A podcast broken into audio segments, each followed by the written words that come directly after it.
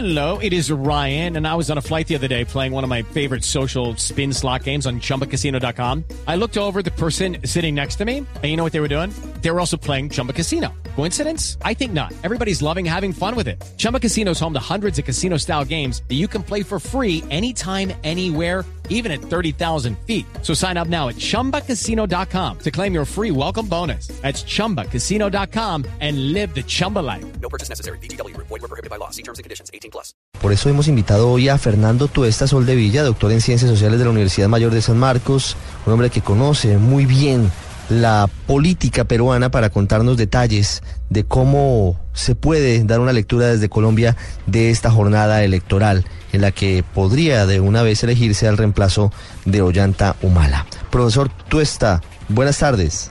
¿Qué tal? Tengan ustedes muy buenas tardes. ¿Cuál puede ser para los colombianos hoy el retrato de la política en Perú?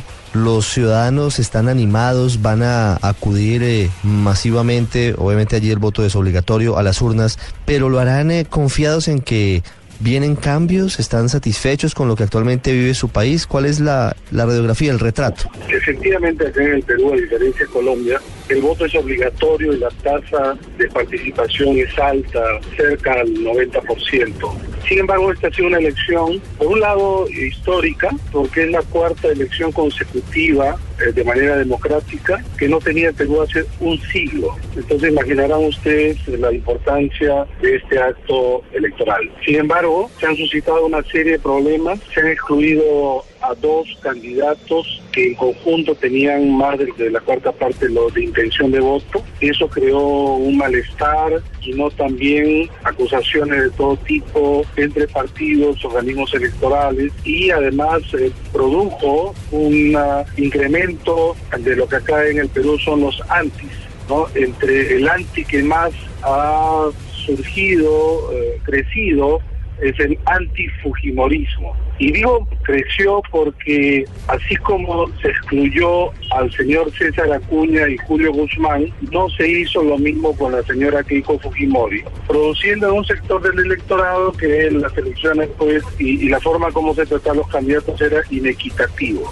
En este contexto, el domingo vamos a una primera vuelta eh, no hay posibilidad de que exista que gane alguien en primera vuelta. Y también de la misma manera, en primera vuelta va a estar presente la señora Keiko Fujimori. Y en realidad lo que se decide es quién va a competir con ella. El señor Pedro Pablo Kuczynski, eh, digamos, de una posición de derecha, la señora Verónica Mendoza de una posición de izquierda. A diferencia de Colombia, también en Perú, las elecciones son simultáneas con el Parlamento, motivo por el cual también se elige un Parlamento por cinco años, al igual que la presidencia de la República. Profesor Tuesta, ¿por qué hoy está ganando en las encuestas o lidera los sondeos de opinión Keiko Fujimori? ¿Cuál es eh, su visión de Perú y por qué si eh, en el exterior se tiene una imagen negativa de lo que fue el mandato de su padre, el expresidente Alberto Fujimori, enfermo, pero además condenado por varios delitos, eh, ella tiene todavía fuerza, su partido político tiene esa suerte de oxígeno y seguramente, como usted lo dice, será una de las integrantes de la segunda vuelta. Sí, eh, ciertamente desde fuera puede ser un poco contradictorio, ¿no? Lo que está sucediendo, pero a la caída del fujimorismo en la década del 90, posteriormente el juzgamiento y está pagando una pena Alberto Fujimori, también es cierto que ante la desafección de los gobiernos sucesivos, tres gobiernos sucesivos, aparece pues una etapa que para muchos es una etapa que quizás se idealiza, en donde se acabó con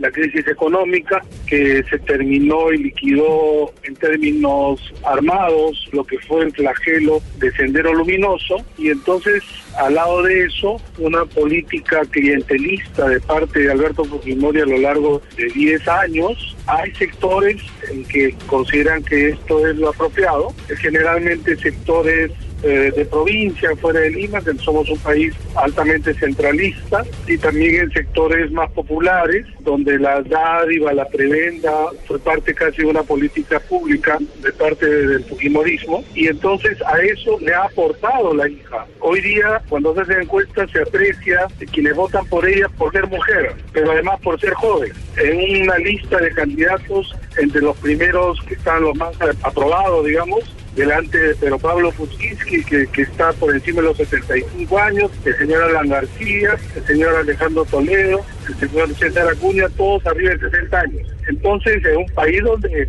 digamos, la mayoría joven, consideraban que ella, pues, eh, se le debe dar la oportunidad que se le ha sido negada porque ella va a cargar con todo lo negativo del padre. ¿no? Ella incluso habló en una, en una presentación, dijo que ella cargaba una mochila muy pesada en relación a la herencia del padre. Profesor Tuesta, estamos pendientes de los resultados del domingo y volveremos a hablar para analizar un poco lo que ocurre en las urnas en su país. Muchas gracias.